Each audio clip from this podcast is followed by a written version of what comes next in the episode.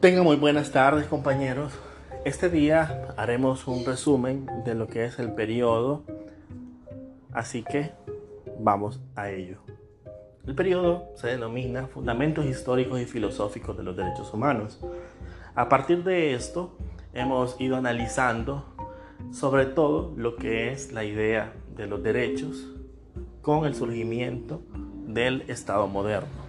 Decíamos que hay una relación intrínseca, una relación casi fundamental entre lo que es el surgimiento del Estado y el surgimiento de los derechos. De esta manera comenzábamos analizando que a partir de las, guerras civiles en Gran Bretaña en el siglo XVII,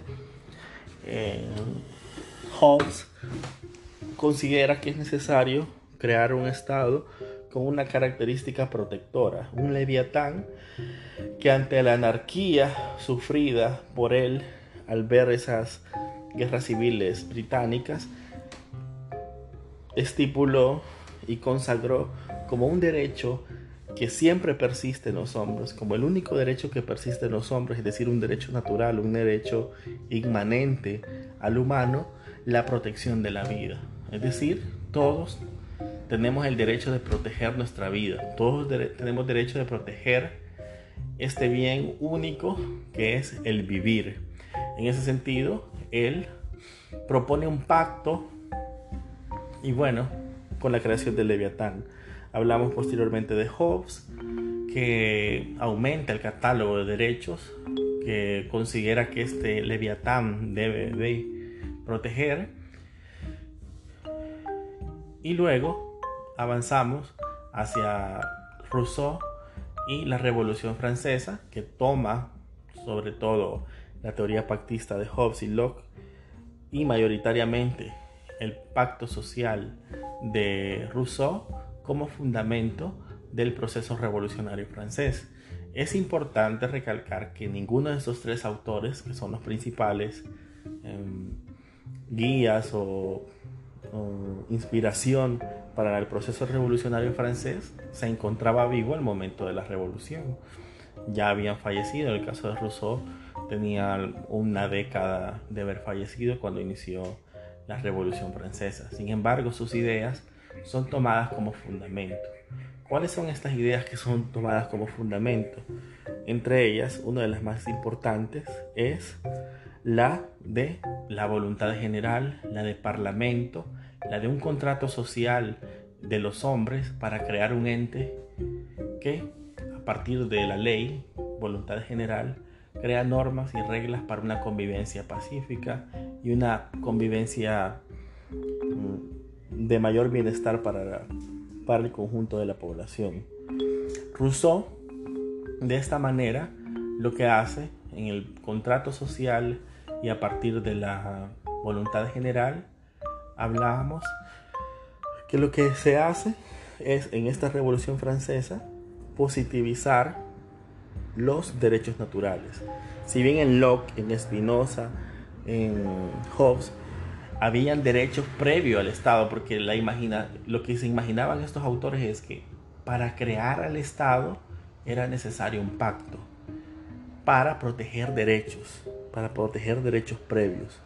En el contrato, más allá de, la protección de los derechos, lo que surge es que estos derechos van a ser protegidos por o la población o la soberanía de la población va a ser regulada por la voluntad general.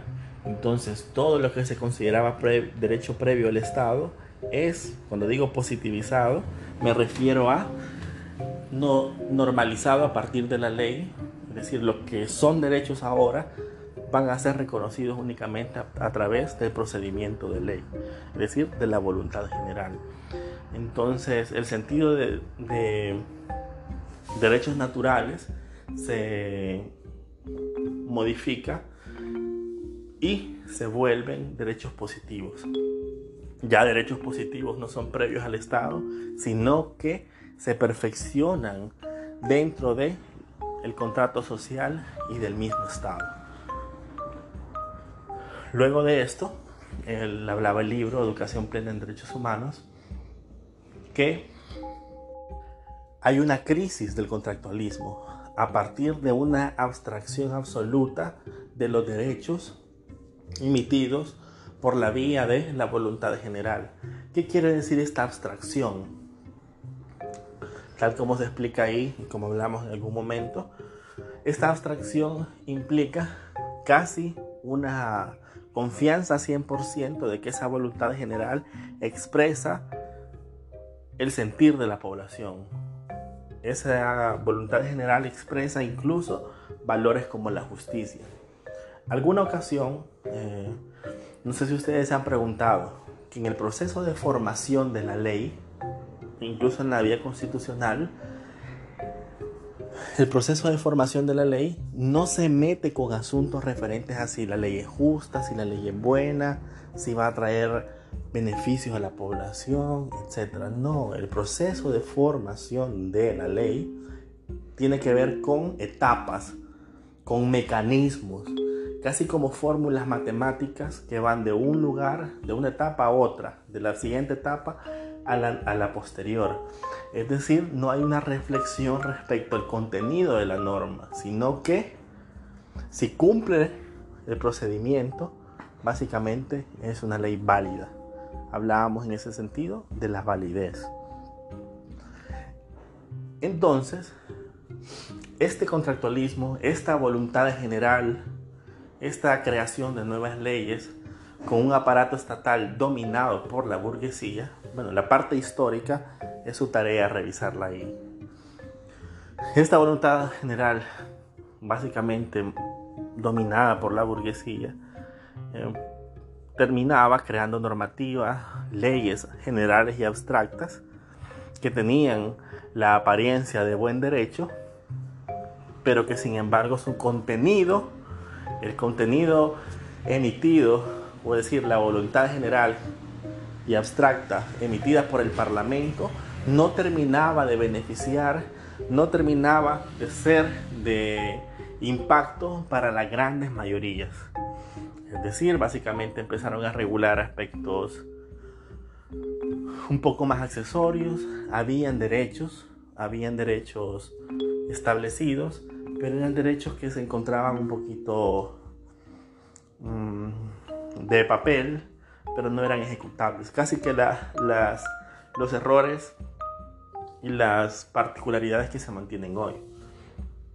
Pero esta abstracción de la ley, esta abstracción del derecho, ahora en la ley, esta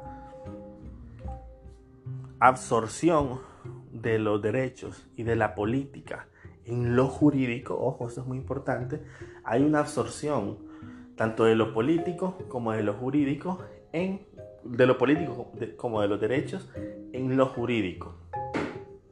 Tanto así, y esto nos ayuda también un poco a sistemas políticos comparados, tanto así que la política, casi como el tema que hablábamos el fin de semana, la política ya no es reconocida solamente, ya no es reconocida en aquellas, aquellos ámbitos o aquellos aspectos un poquito más banales, como por decirlo, los juegos de esquina, los, las, lo comunitario, los, de, los aspectos de los barrios, lo que afecta a ciertas poblaciones, lo que afecta a ciertas comunidades. Y todo lo que en algún momento era reivindicable o se podía luchar de manera política previo a la creación del Estado, todo ese tipo de reivindicaciones o expectativas son ahora canalizadas a partir de lo jurídico. ¿Y qué es lo jurídico? está perfectamente lo jurídico a partir de la creación del nuevo Estado representado en el sistema político. En el sistema político que de una manera no taxativa, pero sí bastante contundente nos dice qué es político y qué es no. Y qué no es político. Y qué es lo que no, no es político. Y por eso muchas veces nuestra confusión de que lo político se reduce a lo electoral se reduce la votación, se reduce a la elección del cargo público. Bueno, esto fue una de las grandes crisis del contractualismo. Estamos hablando de mediados del siglo XIX.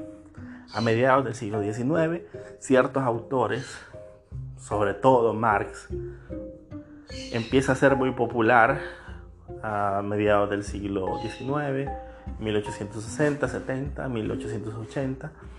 Y este movimiento empieza a cuestionar em, que pese a la Revolución Francesa, pese al estatus de ciudadano, pese a que se abolió el antiguo régimen, pese a todo ello, la vida no cambia. Los grandes mm, segmentos de la población no pueden politizar sus situaciones, no pueden mejorar su situación, al contrario, han cambiado básicamente de ambos del antiguo régimen a un régimen moderno donde han sido esclavizados ya no ya no en las grandes fincas latifundios de los señores feudales, sino en las fábricas. Bueno, a partir de Marx, como hablábamos, surge un movimiento obrero, surgen interpretaciones de este movimiento obrero. En el libro ustedes podrán notar la interpretación marxista o socialista y la interpretación socialdemócrata. De hecho, algo de eso venía en el, en el parcial. El marxismo, o bueno, los, el socialismo consideraba que para romper con el nuevo reinado de la burguesía, lo que era necesario es, implicaba una revolución, es decir, similar a la revolución que se consagró en la, en la Revolución Francesa, que dijeron, no, lo antiguo ya no nos sirve. Lo antiguo solamente es un régimen injusto. Vamos a cambiarlo, ya no hay privilegios.